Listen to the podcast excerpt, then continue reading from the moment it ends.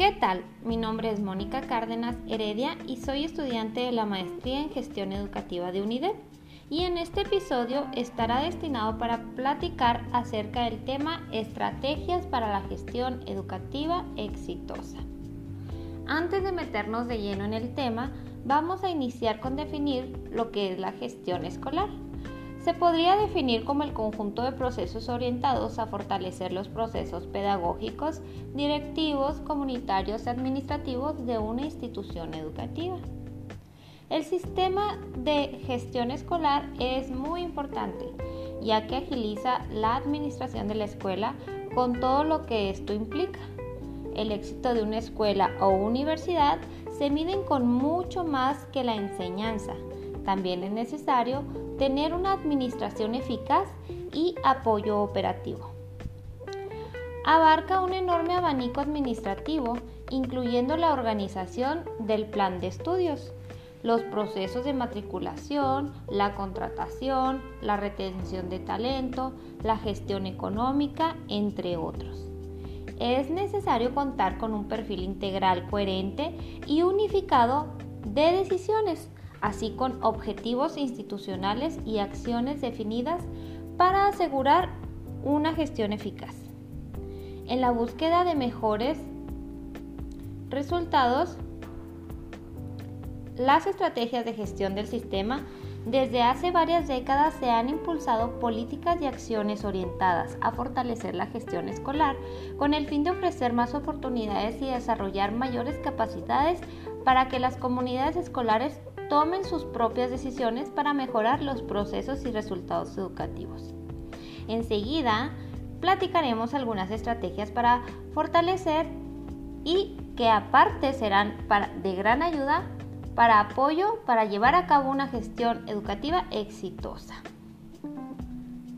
Tenemos el número uno, que es establecer metas claras para autoridades y cuerpos docentes, permitiendo tener una visión muy amplia de los aprendizajes que se pretenden lograr en los estudiantes. Es decir, definición de objetivos en el logro de los aprendizajes y las acciones que se tomarán respecto a cómo avanzarlas. Entender el entorno. Esto es muy importante. Dónde se desenvuelve la comunidad educativa es necesario para analizar las estrategias a implementarse para lograr los aprendizajes de calidad esto incluye conocer las características de las comunidades y sus interacciones sociales, además de sus costumbres, de forma que se puede localizar de mejor manera en los recursos para aprendizaje.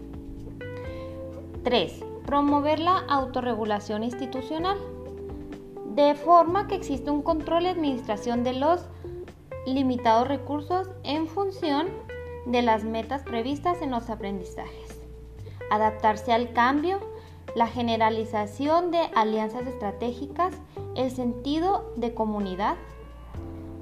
La mayoría de las instituciones educativas han sido testigos del valor que tiene incorporar las nuevas tecnologías a su funcionamiento, ya sea con fines administrativos, académicos y aunque el sistema de gestión con un centro educativo puede adaptarse a las necesidades específicas, existen algunos beneficios en común que surgen a raíz de las aportaciones dentro del sentido de la comunidad, este que permita ser más eficiente en la asignación de distribución de recursos, así como la rendición de cuenta transparente en función de metas institucionales y logros de aprendizaje.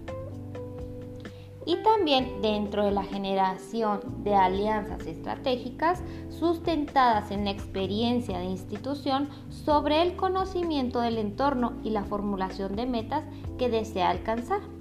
Una alianza estratégica en ciertos contextos podría ser establecer un diálogo con las empresas cercanas a las instituciones educativas para que jóvenes estudiantes también realicen sus prácticas en nuestra escuela. Nos despedimos con la siguiente frase. El liderazgo efectivo es poner primero lo primero. La gestión eficaz es la disciplina llevada a cabo. Steve Covey Muchas gracias, nos vemos en el siguiente episodio.